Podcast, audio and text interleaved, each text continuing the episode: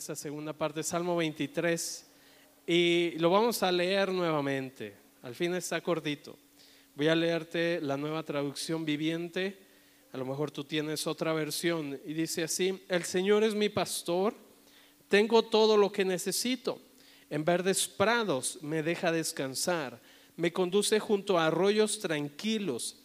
Él renueva mis fuerzas, me guía por sendas correctas y así da honra a su nombre.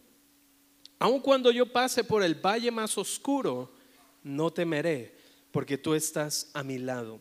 Tu vara y tu callado me protegen y me confortan. Me preparas un banquete en presencia de mis enemigos. Me honras ungiendo mi cabeza con aceite. Mi copa se desborda de bendiciones. Ciertamente tu bondad y tu amor inagotable me seguirán todos los días de mi vida y en la casa del Señor viviré por siempre. Ahora, este pasaje de Salmo 23 lo podemos dividir en dos metáforas. La primera ella es la de el pastor y la segunda es la del anfitrión. La primera parte que vemos habla mucho acerca de Dios como nuestro pastor y luego a partir del verso 5 en adelante empieza a decir, aderezas mesa delante de mí. Entonces ya empieza a hablar de Dios como un anfitrión que a ti te prepara un banquete. Y cuando dice, unges mi, aceite, unges mi cabeza con aceite y en tu casa estoy por siempre. Entonces ahí ya se mueve de eh, pastor a anfitrión. Y lo que quiero que podamos ver acerca del Salmo 23, porque yo les decía, es un salmo muy conocido. De hecho, yo creo que aún la gente que no va a la iglesia, aún la gente que pues dice no, no ser tan religioso, pero aún la gente que, que vamos, no es que de domingo a domingo esté en la iglesia, sabe que hay momentos en su vida que cuando siente pisos en la azotea, el primer salmo que se recuerdan, ¿cuál es? Salmo 23, ¿verdad? Porque este salmo es, es muy interesante cómo va llevándonos y, el salmista empieza diciendo como de algo muy general a algo muy particular, en el sentido cuando dice Jehová es mi pastor y está diciendo Dios es mi pastor y entonces unas versiones dicen yo ya no quiero nada, yo ya no necesito nada, otras versiones dicen lo tengo todo. Esa es la seguridad que tenemos cuando sabemos que estamos en Dios. Yo ya no necesito nada. Pero si yo te preguntara, ¿qué necesitas para ser feliz? ¿Qué me contestarías? ¿Qué te hace falta para ser feliz? Salud, dicen. Dinero. Ahora, dile a la persona que, te, que está cerca de ti, te hace falta entendimiento nada más. Dile, te hace falta nada más entender.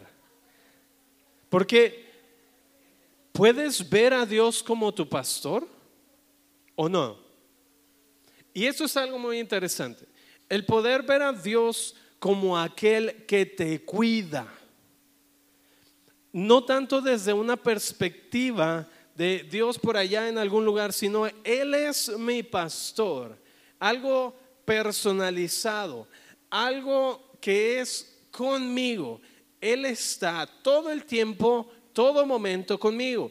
Y si Él es mi pastor y si Él está conmigo, entonces no me falta nada.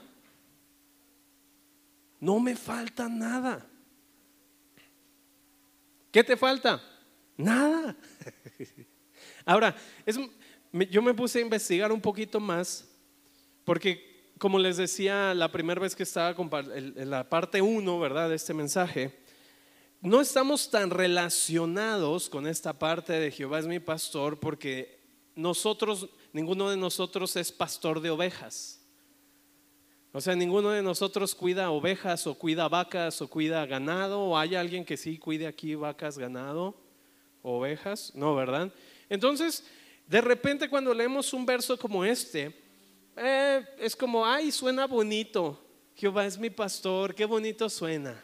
Pero como no sabes el cuidado que debe tener un pastor con su rebaño, pues para ti suena como, ay, qué bonito, qué poema tan hermoso. Jehová es mi pastor. No, lo que está diciendo aquí, o quien escribió este salmo, era un pastor. El rey David escribió este salmo. Y él, desde este entendimiento, él pudo decirlo. Y yo les comentaba cómo nosotros podríamos llevar esta parte de Jehová es mi pastor a nuestra vida actual, a nuestra vida de hoy, a nuestra vida citadina. ¿Cómo lo puedes llevar? Bueno, Él es mi proveedor, Él es mi cuidador, Él es el que me dirige o yo me dejo llevar y dirigir por Él. Y entonces, si yo entiendo que Él es el que me cuida, yo entiendo que Él es el que provee, yo entiendo que Él es mi sustento, yo entiendo que Él es el que me guía, entonces sabes que ya no me falta nada, porque todo lo que necesite, Él ya lo ha provisto.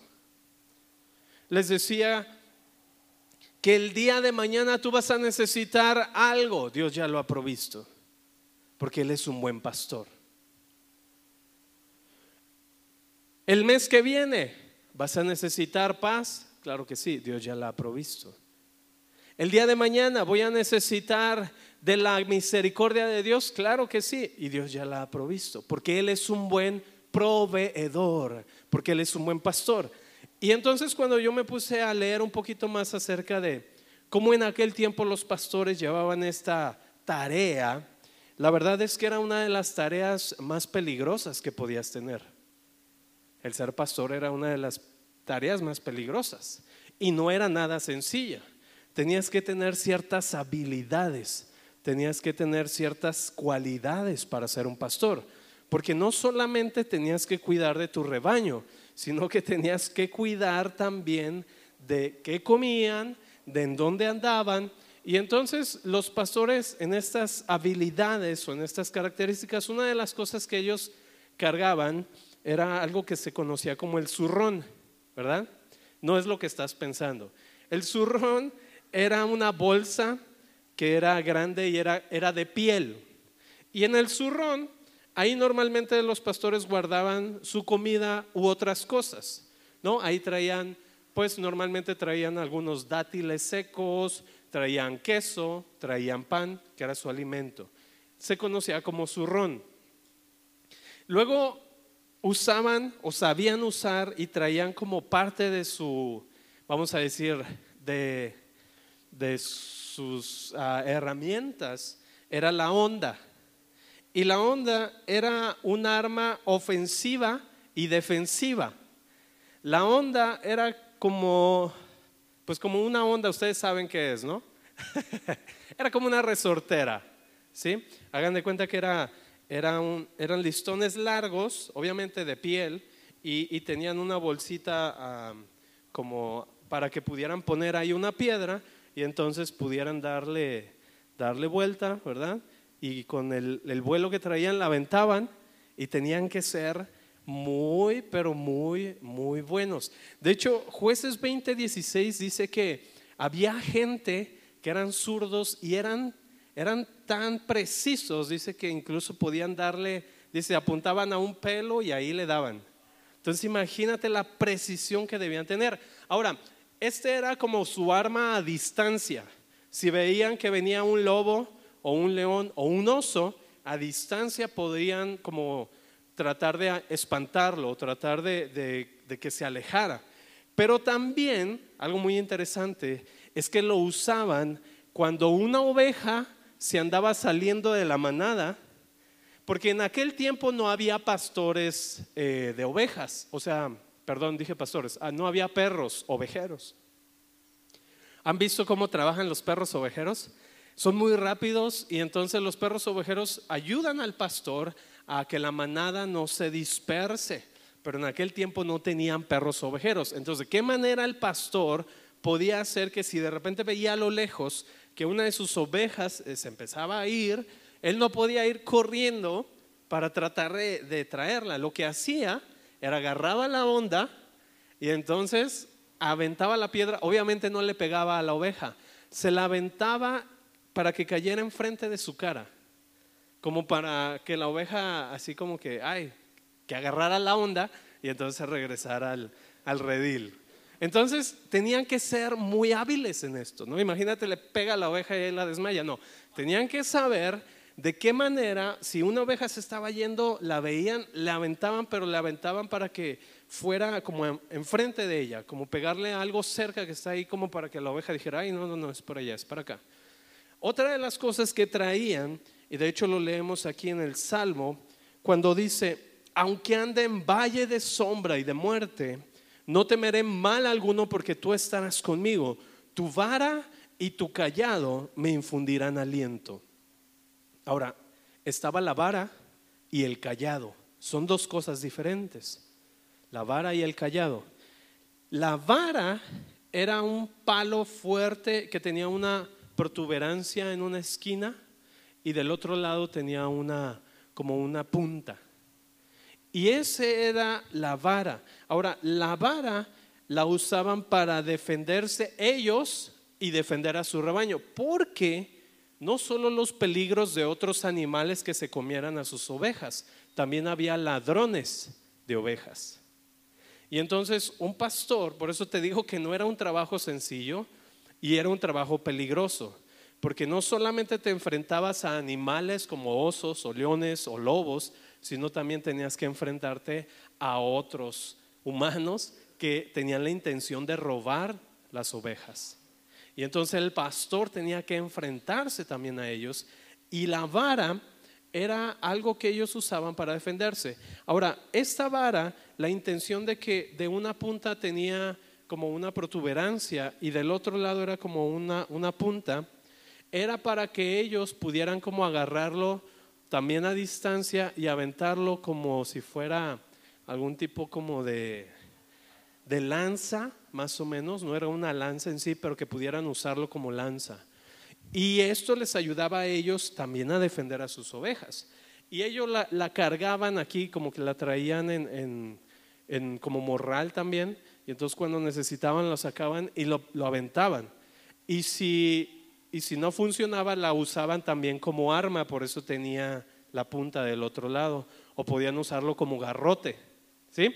Ahora, el otro, que es el callado del pastor, el callado era una vara larga que en la parte de arriba tenía como un gancho.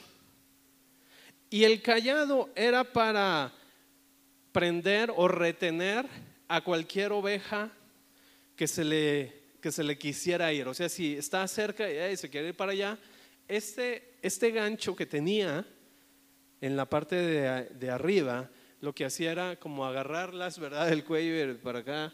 Y entonces la jalaba. También la intención de que la vara, perdón, el callado estuviera largo, es por si tenía una oveja cerca que se quería ir para allá, solo le daba unos golpecitos. ¿Me explico? Daba unos golpecitos y ya regresaba la oveja. Y entonces el callado era usado para mantener al rebaño junto, pero todas sus herramientas tenían el mismo fin, cuidar a las ovejas, protegerlas. Por eso era algo que no era tan sencillo hacer. Imagínate andar con un montón de ovejas que en realidad por sí solas no se pueden valer. Es muy interesante cómo muchas de las veces Dios se presenta o se representa él mismo como un pastor y nosotros como su pueblo. Salmo 23 lo estamos viendo, Salmo 77, 20, Salmo 79, 13. Te estoy dando versos para que los puedas ver, cómo Dios muchas veces se, se representa a sí mismo como pastor. Salmo 81, Salmo 95, 7 Salmo 103, donde dice, pueblo suyo somos y ovejas de su prado. ¿Cómo es esta parte entonces? Debes saber que la relación entre un pastor y las ovejas era muy íntima. Entonces, también dentro de la Biblia podemos encontrar a Cristo como un pastor. Lo interesante es que también la Biblia menciona a líderes y gobernadores como pastores. Y hablaba acerca de aquellos que no estaban usando bien su papel de liderar o de cuidar o de proteger o de proveer al pueblo para que se pudiera desarrollar. Y los, los regañaba y les decía, no han sido buenos pastores para el pueblo. Tú lo puedes leer en Jeremías 23 y en Ezequiel 34. Ahora, todo esto tiene que hacernos ver y entender, uno, un pastor y la relación que un pastor tenía con sus ovejas era algo íntimo, era algo de relación. De hecho, estaba leyendo en esta parte de los pastores, ellos desarrollaban un lenguaje con sus ovejas. Y no era un lenguaje como el que de repente tú desarrollas con tu perrito o tu gatito, ¿verdad? Que de repente le hablas, eh, pues voy a decirlo así, en español, ¿sí? O si está más sofisticado en inglés, ¿verdad? Eh, ellos desarrollaban como un sonido, desarrollaban sonidos que parecen extraños, pero desarrollaban como algún tipo de, de ruidos, los pastores desarrollaban ruidos para que, con su boca obviamente, para que las ovejas pudieran identificarse con él. De hecho, hay una historia que dos pastores se refugian en una cueva.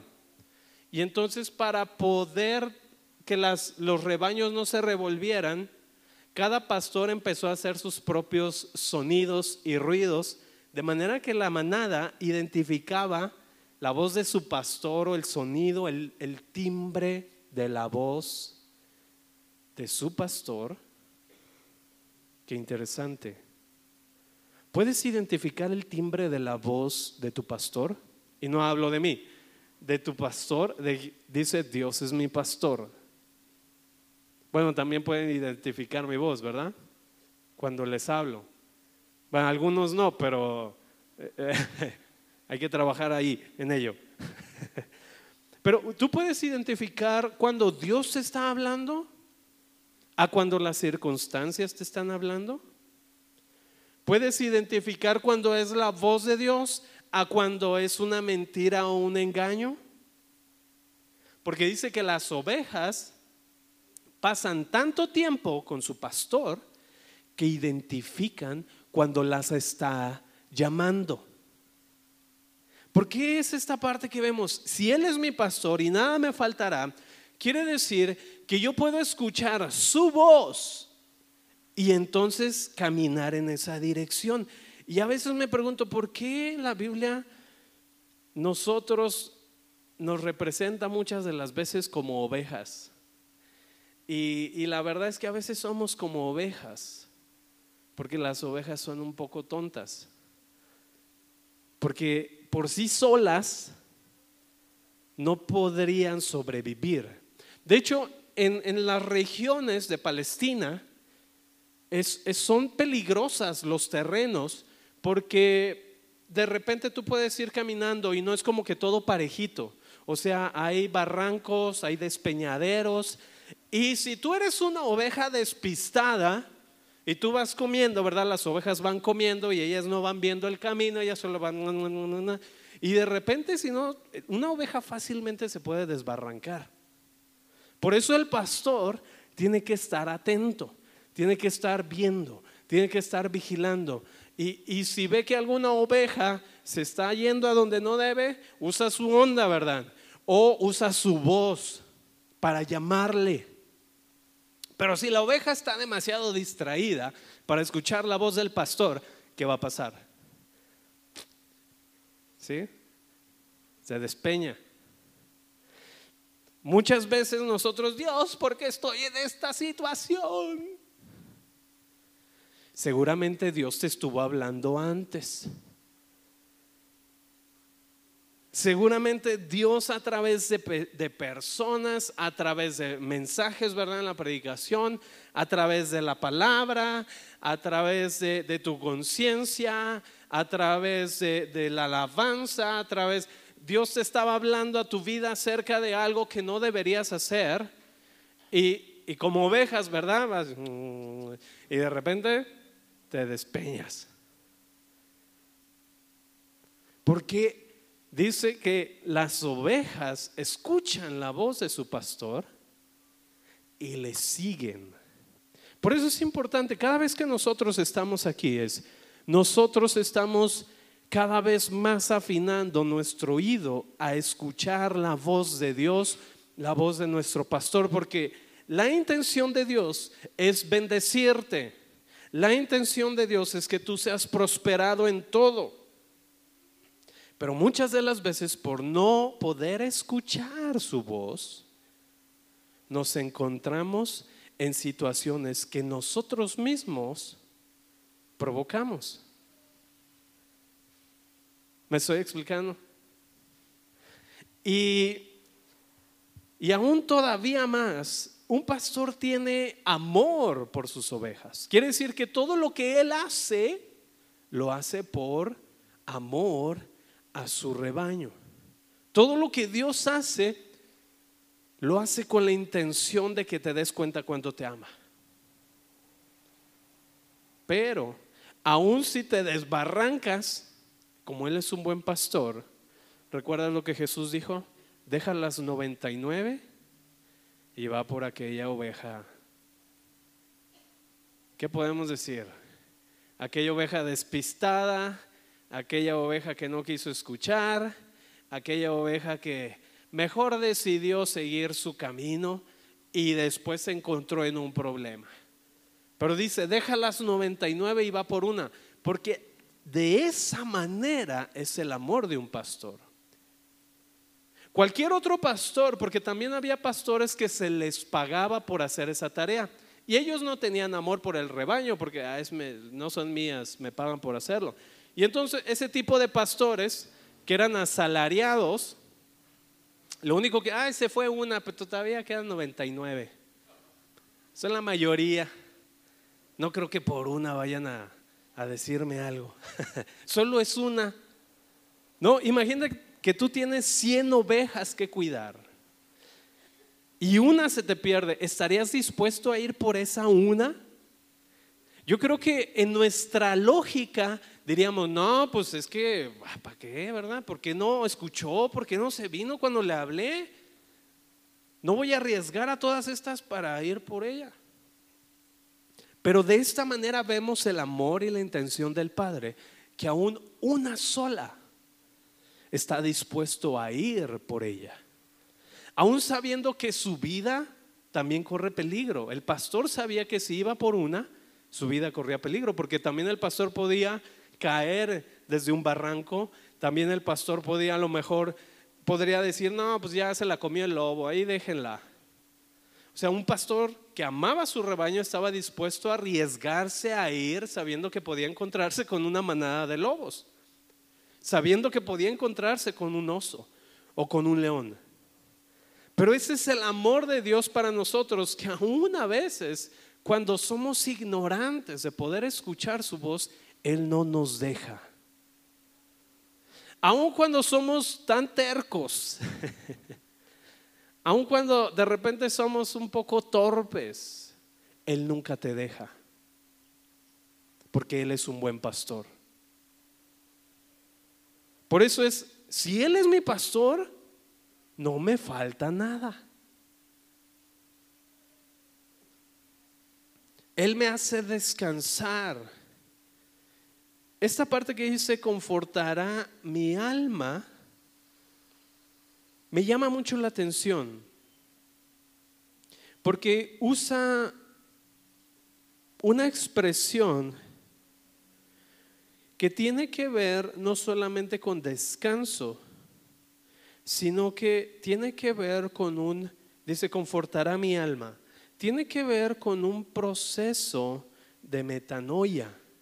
Cuando estaba leyendo y veía que el origen de esta palabra en hebreo, confortar, tiene que ver también con arrepentir, o la palabra correcta es metanoia, que tiene que ver con un momento en el que reflexionas, un momento en el que meditas. Dice, por eso Él me llevará a lugares de descanso, junto a aguas de reposo me conduce.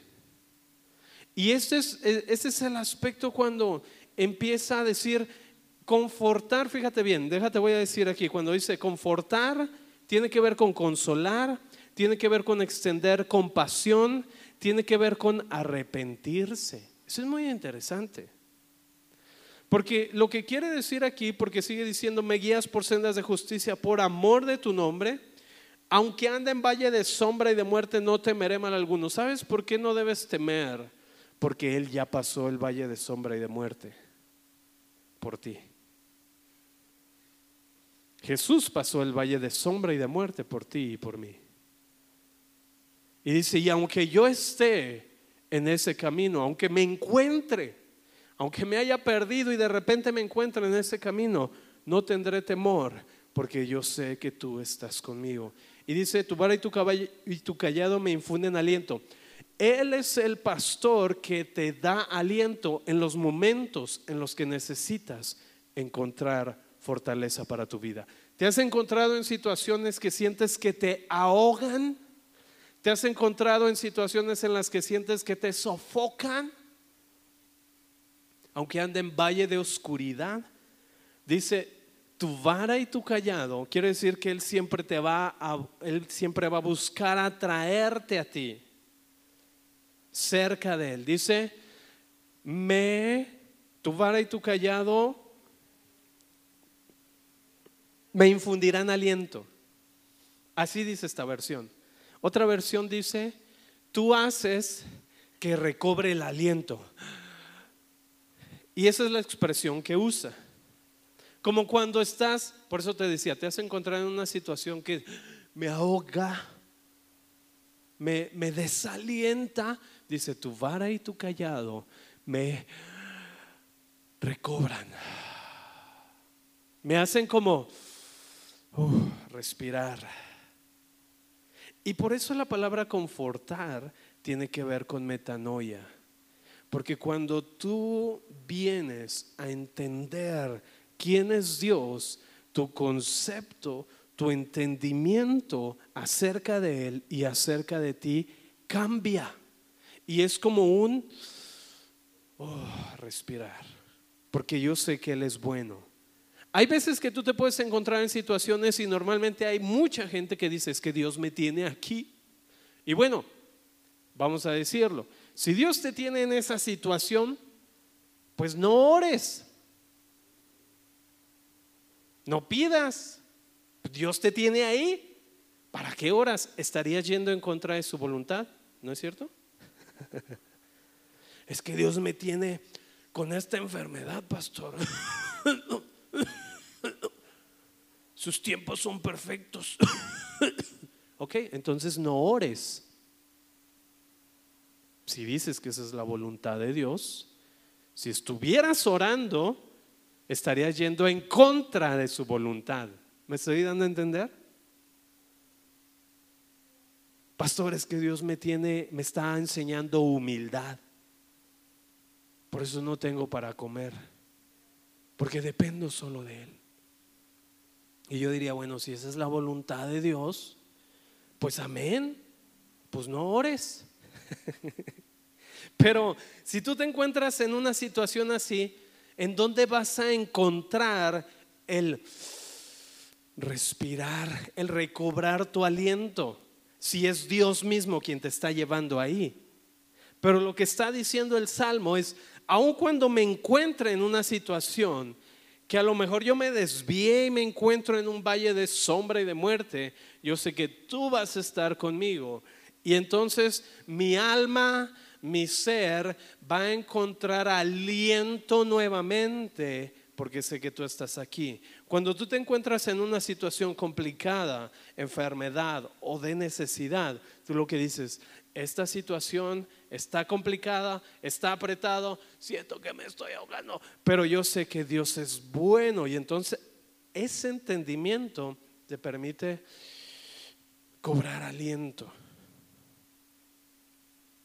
¿Alguna vez has estado en una situación de físicamente de miedo? ¿Qué es lo primero que pasa? Tu corazón se empieza a acelerar y empiezas a si me explico? Empiezas a consumir demasiado oxígeno, empiezas a hiperventilar. Normalmente, ¿qué te dicen cuando te encuentras así? A ver, tranquilo y respira. Y a veces en nuestra vida nos encontramos de esa misma manera, hiperventilando. Es que esta situación, es que esto, es que tu vara y tu callado me hacen recobrar el aliento. Y es como ese momento de, ah, ya recobré el aliento. Ok, puedo seguir adelante, puedo seguir avanzando. Una de las partes que a mí me gusta mucho, en Juan 10, Jesús empieza a hablar acerca de sí mismo como el pastor. Yo te invito a que leas Juan 10, porque todo el capítulo 10 habla de Jesús como el pastor. Y una de las cosas que dice Juan 10, 27 y 30, empieza diciendo acerca de mis ovejas oyen mi voz porque la intención de Jesús siempre fue llevarte al lugar correcto. Y la intención de Dios es que tú puedas escuchar su voz para que entonces puedas tener dirección. Dile a la persona que está cerca de ti, tú puedes escuchar la voz de Dios.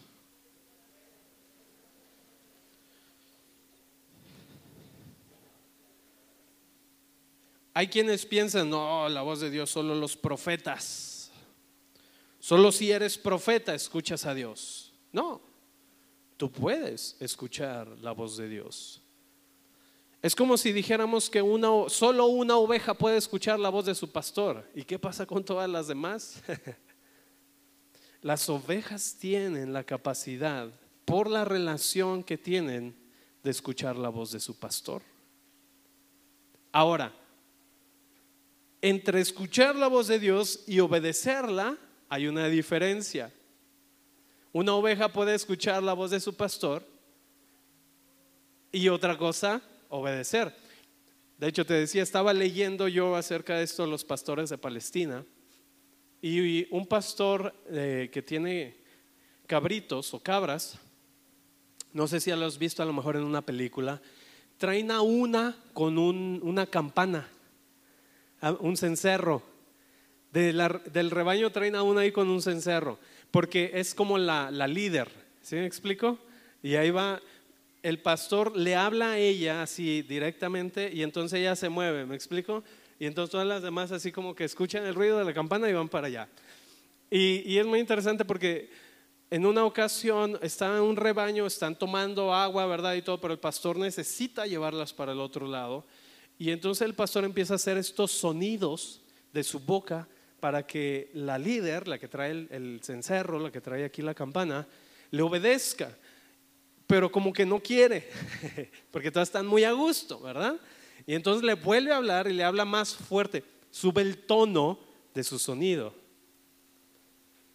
Y entonces como que eso ayuda a la líder, ¿verdad? Que se va con él, pero las demás no quieren y están ahí.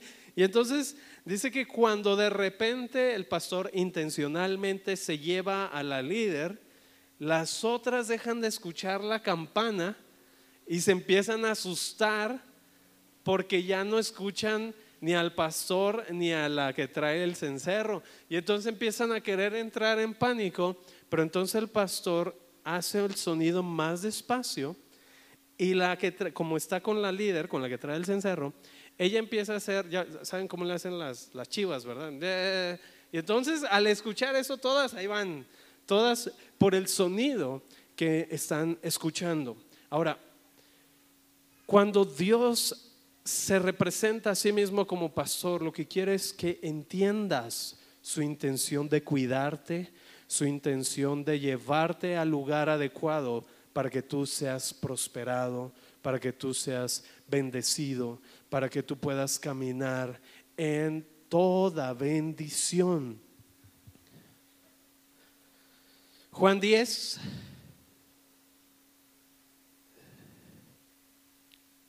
Dice, de cierto, de cierto os digo, el que no entra por la puerta en el redil de las ovejas, sino que sube por otra parte, ese es ladrón y salteador.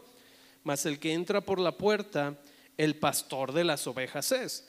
A este abre el portero y las ovejas oyen su voz y a sus ovejas llama por nombre y las saca. Otra cosa muy interesante es que en, Palestina el principal propósito de cuidar ovejas no es para comérselas, es por la, lana. Eh, y la intención del pastor es cuidarlas de tal manera que hay veces que les pone nombre, ¿no? Como pata negra, este, cola larga, o no sé, los nombres que allá se les ocurra. Y conocen a cada una por su nombre. Esto es interesante porque Dios a ti te llama por tu nombre. Dios a ti te conoce por tu nombre. Dios a ti te ama por tu nombre. No en una cuestión genérica. Les decía de repente cuando leemos, de tal manera amo Dios al mundo, es como, ay, muy general, Dios ama a todos. O sea, sí Dios ama a todos, pero Dios te ama a ti. Y su cuidado hacia contigo es un cuidado como un pastor. Si seguimos leyendo, Fíjate, aquí algo muy interesante. Verso 7, estamos en Juan 17. Volvió pues Jesús a decirles, de cierto, de cierto os digo, yo soy la puerta de las ovejas. Todos los que antes de mí vinieron, ladrones son y salteadores, pero no los oyeron las ovejas. Yo soy la puerta. El que por mí entrare será salvo, y entrará y saldrá y hallará pastos. Cuando entendí lo que se refería con esto Jesús, yo dije, wow. En las ciudades grandes había lugares donde todos los vecinos podían guardar sus ovejas. Eran, eran como eran como bodegas donde podían guardar las ovejas y tenían portones y había alguien que cuidaba la puerta. Y entonces los vecinos podrían en la noche llegar y guardar, no, importaba que tus ovejas estuvieran con alguien más porque conocían la voz del pastor. ¿Me explico? Entonces cuando era momento de sacarlas, cada quien empezaba a hacer sus sonidos y las ovejas sabían con quién irse.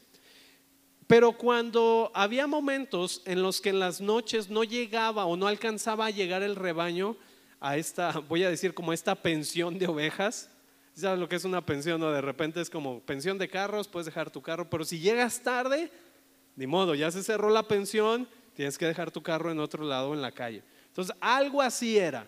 Había como esta pensión de ovejas en las ciudades grandes y todos podían llevar ahí sus ovejas y estaban seguras.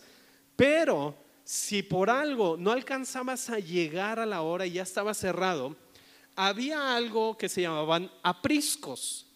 Los apriscos eran pequeñas ah, extensiones de terreno que estaban cercados para que pudieras dejar las ovejas, pero no había puerta. Y entonces, si se te hacía tarde y dices, sí, ya no alcancé a donde está en la bodega con las ovejas, tenías que llevarlas a estos apriscos, que eran lugares cercados, pero no había puerta. Y entonces, una vez que metías a todas las ovejas, el pastor tenía que acostarse en la entrada, de manera que él mismo era la puerta. Y entonces esta expresión que dice aquí Jesús, dice, yo soy la puerta. Ah, qué interesante. Definitivamente no hay manera de llegar al Padre si no es a través de la puerta. Y luego dice Jesús, todos los que antes de mí vinieron ladrones son y salteadores, pero no los oyeron las ovejas. Yo soy la puerta. El que por mí entrare será salvo. Y luego dice, entrará y saldrá y hallará pastos. Esta expresión entrar y salir tenía que ver con el cuidado de los pastores hacia con su rebaño. Era una expresión que usaban entrar y salir. ¿Recuerdas cuando dice, bendito serás en tu entrar y en tu salir? Era una expresión que usaban del cuidado de un pastor con las ovejas, referente a los apriscos.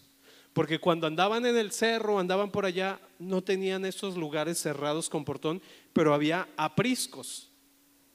Y cuando dice entrar y salir, se refiere a que había cuidado, había protección y había provisión. Era lo que la expresión entrar y salir quería decir. Entonces, si un pastor, o era el lenguaje entre pastores, entrar y salir, por eso dice Jesús, el que por mí entrare, podrá entrar y salir y encontrar pastos. Quiere decir, Jehová es mi pastor, nada me faltará. Porque en mi entrar y en mi salir, quiere decir, Él es mi protección, Él es mi provisión, Él es mi sustento, Él es mi seguridad. Si Él es mi pastor, no voy a tener problema porque el pastor se acostaba en la puerta de manera que cuidaba que la oveja no se fuera ni que otra cosa entrara. Su vida misma era la puerta. Qué interesante. Otra cosa más que los pastores hacían. Pero para eso, para darte contexto a esto, acompáñame a Ezequiel 20:37.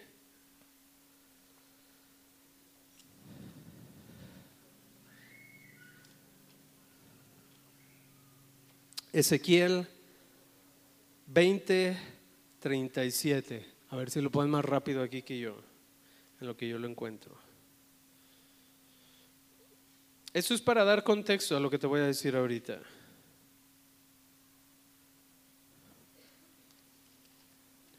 Dice así, y os haré pasar bajo la vara y os haré entrar en los vínculos de pacto. Vamos a leerlo otra vez y los haré pasar bajo la vara y los haré entrar en los vínculos de pacto. Cuando dice aquí que te hará, bueno, ¿qué dice? Te hará pasar bajo la vara. ¿Qué se te viene a la cabeza? Sí, sí, sí, sí. O sea, si tú lo lees, como aquí los papás mexicanos, te voy a hacer pasar bajo la vara, ¿verdad? Es lo que nos viene de órale y pasa y pásale el que sigue. Y, y, es lo que nos imaginamos cuando dice, te haré pasar bajo la vara.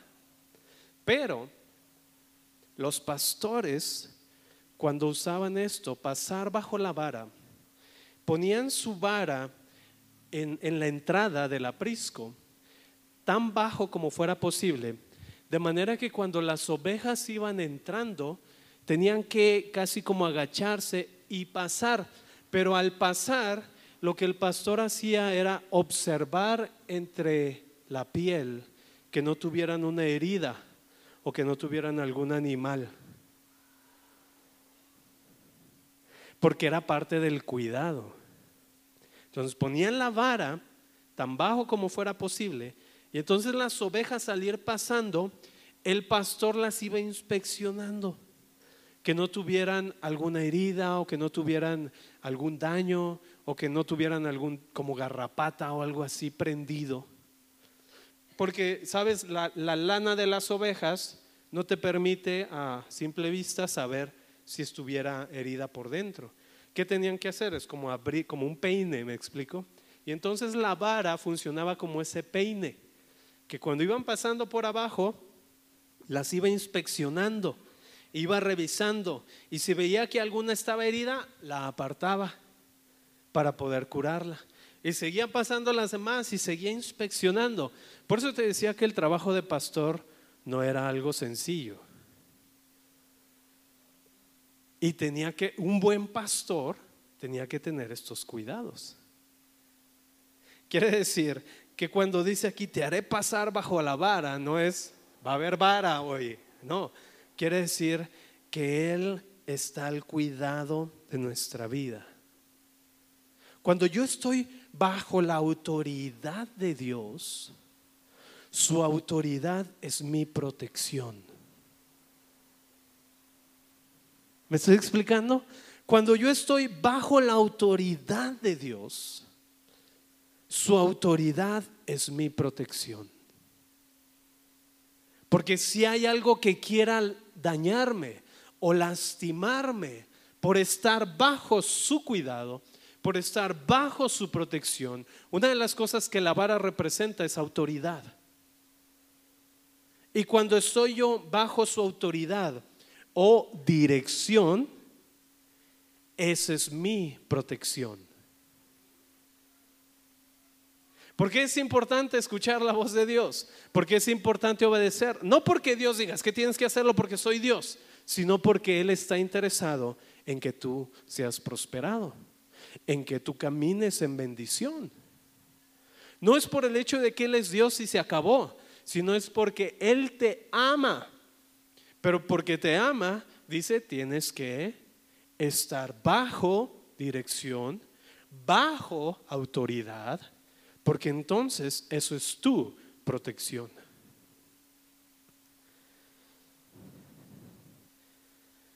Tenían que ver si no se habían lastimado en algún arbusto.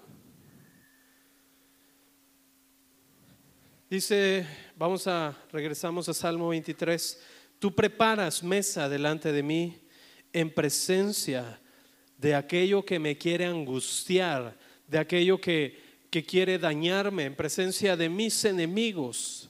Has ungido mi cabeza con aceite, mi copa está rebosando. Ahora, había dos tipos de aceite. Uno era el empleado por sacerdotes para ungir, pero otro era utilizado como perfume. Y la intención de este aceite era perfumar al huésped porque esto era una muestra de afecto y hospitalidad. Te decía al principio, vemos en el Salmo 23 dos partes. La primera es Dios como nuestro pastor y Dios como el anfitrión. Y Dios como tu pastor es el cuidado, es la dirección, es el amor para ti. Y Dios como anfitrión es el que prepara para ti banquete. Dice, en presencia de mis enemigos. Porque lo que está anunciando es, Él es mi hijo. Y cuando dice que es un acto de honra, un acto de afecto, un acto de hospitalidad, es lo que está anunciando delante de tus enemigos. Entonces, no tengo temor de mis enemigos, porque cuando de repente veo un enemigo, Dios lo que hace es preparar banquete para que Él se dé cuenta quién soy. Y una de las cosas que es en la mesa, en la mesa tú te sientas y todos están en el mismo nivel en la mesa. Todos comparten el mismo lugar. No hay más, menos, más, menos. No, todos están en la misma mesa compartiendo. La mesa no depende de ti. Lo que hay en la mesa no depende de ti. Lo único que depende de ti es estar sentado en la mesa. ¿Me explico? Ciertamente el bien y la misericordia me siguen todos los días de mi vida. Hay una versión que es la versión del mensaje y dice, he llegado a casa y nunca me voy a ir. Tú has llegado a casa porque Él es la puerta. Tú has llegado a casa porque Él te ha llevado a ese lugar de descanso, Él te ha llevado a ese lugar de reposo. No me hará falta nada porque Él es mi pastor. No me hará falta nada porque el bien y la misericordia, aquí dice tu bondad y tu amor inagotable todos los días de mi vida. El día de mañana, el bien y la misericordia de Dios van contigo. Y el martes, el bien y la misericordia de Dios van contigo. Podría decirte, son los dos ángeles que van contigo, bien y misericordia, todos los días de tu vida, el bien y la misericordia de Dios. ¿Por qué te digo ángeles? Porque están administrando el bien y la misericordia de Dios a tu vida.